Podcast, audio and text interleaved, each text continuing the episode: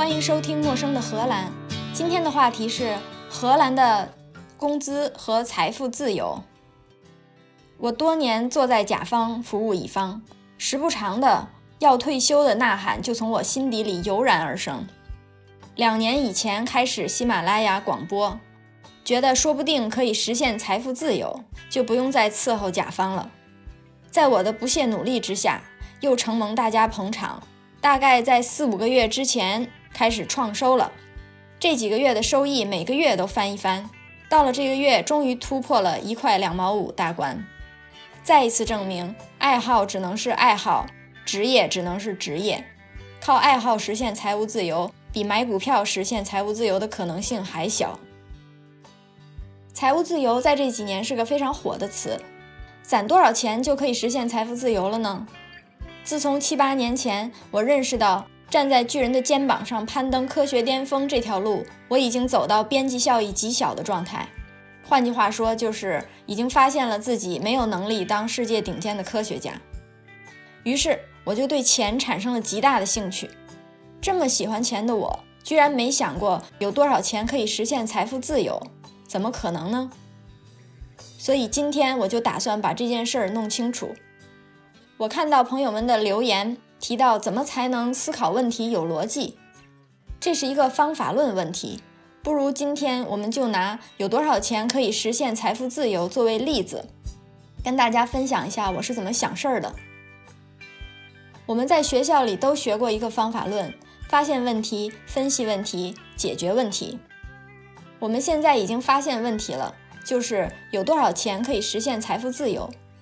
那要怎么分析这个问题呢？要从哪儿开始呢？在这安静的几秒钟里，你有头绪了吗？如果还没有头绪，估计就是问题定义的不够清楚。怎么把问题定义的更清楚呢？在这安静的几秒钟里，你有头绪了吗？如果想不出来，就可以描述一下解决问题之后的状态是什么样的。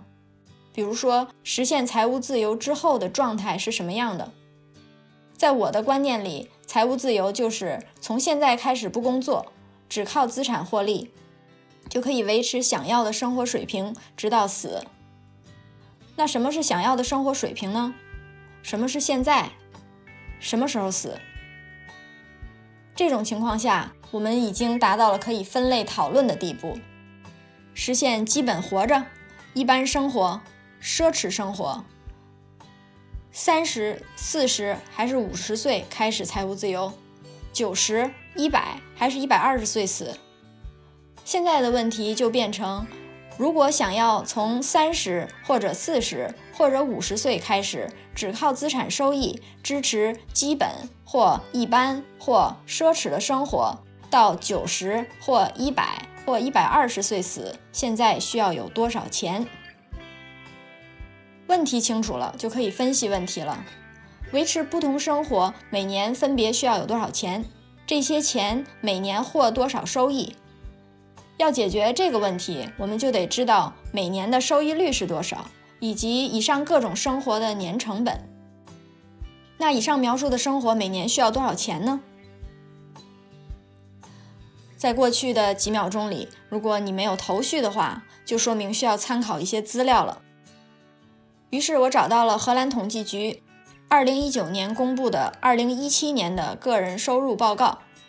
在二零一七年，荷兰总人口一千七百一十万，其中有一千三百四十万人有收入，占总人口的百分之七十八。这并不是说荷兰的失业率是百分之二十二，因为这百分之二十二也包括不到工作年龄的孩子或者已经退休的老人。在有收入的人里，有百分之六十是拿工资的，百分之十三是个体户。个体户和领工资的人总共占有收入的人的百分之七十。这个时候就会发现，拿工资的占百分之六十，个体户的占百分之十三，加起来应该是百分之七十三。那为什么个体户跟领工资的人占有收入的人的百分之七十呢？就是因为还有百分之三的人既有工资收入，又有个体户收入。记性好的朋友还会发现另外一个问题：明明有百分之七十八的人有收入，为什么有工资收入和个体户收入的人加一起只有百分之七十呢？另外百分之八去哪儿了？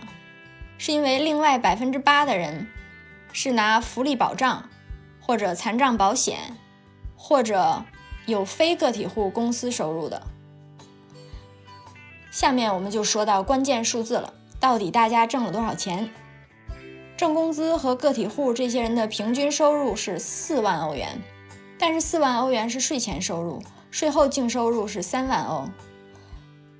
这样一来，我们就有了解我们问题的一个关键数字：维持一般生活每年需要三万欧。那要想知道维持基本生活和奢侈生活每年需要多少生活成本呢？就要查一下收入在总人口中的分布。根据荷兰统计局二零一九年发布的二零一八年收入分配报告，有百分之十的荷兰人每年可支配净收入低于一万欧。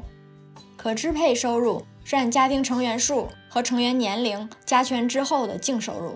比如说，你家一口人，地里没有牛，税后收入一万欧，那这个人的可支配净收入就是一万欧。如果家里两口人，地里没有牛，家庭收入税后一万欧，他们家要按一点四个人算，每个人的可支配净收入是七千欧。为什么不按两个人算呢？就是因为有很多花销是两个人可以共享的，比如说烧一个人的暖气，另外一个人也可以凑合过来暖和暖和。一个两个人用的桌子的价格比两张一个人用的桌子的价格低。所以在计算加权可支配净收入的时候，家里人口数和加权的值不是线性关系。如果家里两口人外加一个孩子，他们家就按一点七个人算，税后每人可支配净收入六千欧。所以说，要想富，少生孩子多种树这个理论，无论是放在历史长河中，还是放之天下，都是准的。往高收入的一边看，荷兰有百分之一的人口。可支配收入超过九万欧每年，到这儿我们所需要的收入数据就差不多了。三种生活情况下，基本活着每年要一万欧，一般生活要三万欧，奢侈生活要九万欧。有了年生活成本之后，还需要知道每年投资的收益率。按照荷兰税务局对个人资产征税的税率来看，政府的假设是资产收益率高于百分之四。因为政府每年对个人银行存款总数的百分之四收百分之三十的税，这个假设拿肉眼一看就不怎么合理。最近几年，钱存银行的利息都是零点几，政府凭什么认为个人投资就能得到百分之四的收益呢？那国家要银行干什么呢？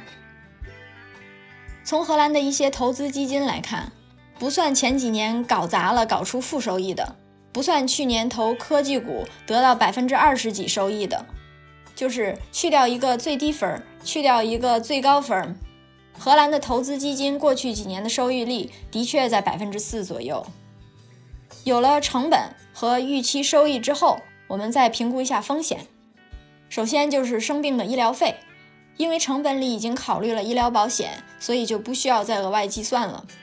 当然，医疗保险里面只包括了最基本的医疗。是以保守治疗为主的，就是说不会随意让你用昂贵的机器和医疗服务。也就是说，很多情况虽然可以延长寿命，但是在荷兰的医疗体系里就很可能让你听天由命。我很赞同他们这种做法，所以我也不需要计入使用医疗体系之外的额外护理的风险。另外一个风险就是父母需要大笔医疗费。这种情况也不需要考虑，因为如果这种情况发生，就会打破财务自由的状态。我的计算方法是在每年的固定花费之外，再加上两年的意外储蓄存款。就是说，如果我必须开始工作才能维持生活，我也有两年的缓冲。这两年我可能需要培训，也可能找不到工作，也可能因为没有合适的技术，导致我只能参与工资不能维持我基本生活的工作。也有可能我不能全时全职工作，总之给自己两年时间转换生活状态。还有其他风险，比如房子倒了，这个风险也已经计算在每个月的房屋保险里。更坏的可能是没有征兆的摊上官司，房子被没收，资产被清算。这种事情发生的可能性非常小，就忽略不计。最有可能发生的风险就是资产贬值、通货膨胀。这个可以在计算未来年成本的时候，按战后逐年统计数据预测未来平均通货膨胀率，加入年成本；也可以在现有资产投资保值的时候考虑风险。也就是说，要么每年多算一点成本，要么将来投资的时候小心点，规避这个风险。最终，由于风险，在总资产里面要始终预留两年的生活成本，不用于投资。想做个简单计算，该有的数据已经都有了。下面需要知道的就是我从几岁开始财务自由，以及我几岁死，就可以算出来现在需要多少钱了。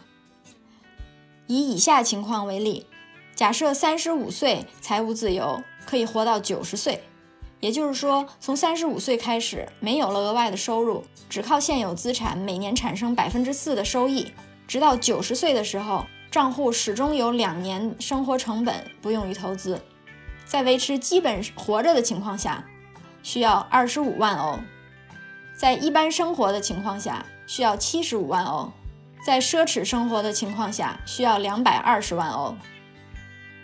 为什么我们算到九十岁而不算到退休的七十岁的那一天呢？因为我们的成本算的是可支配净收入，没有计入预存的个人养老金。而国家养老金到我们七十岁的时候也不知道还有没有，所以忽略退休之后的养老金，假设全靠资产养老。如果想要有一个一般的生活，从三十五岁开始财务自由，我们需要七十五万欧。想要靠广播攒七十五万欧，按我现在的进度需要三千四百二十四年，到时候长城还在不在都两说着了。如果从现在努力上班挣钱。一年挣三万，拼死攒一万，二十年能攒二十万，听起来有点绝望。要七十五年才能攒到七十五万，那个时候已经一百一十岁了。但是要知道，二十年之后已经五十五岁了，从五十五岁到九十岁已经不需要七十五万了。还是按实现财务自由的一般生活算，从五十五岁到九十岁只需要二十万，是不是重燃希望了？这个目标刚刚好。从三十五岁开始，每年攒一万，到五十五岁的时候就可以财富自由到九十岁了。如果这个目标实现了，从五十五岁到九十岁的每一天，就只用担心一件事儿：眼睛一闭一睁，钱没了，人还活着；眼睛又一闭又一睁，人没了，钱没花了。以上就是今天的内容。陌生的荷兰，下次见。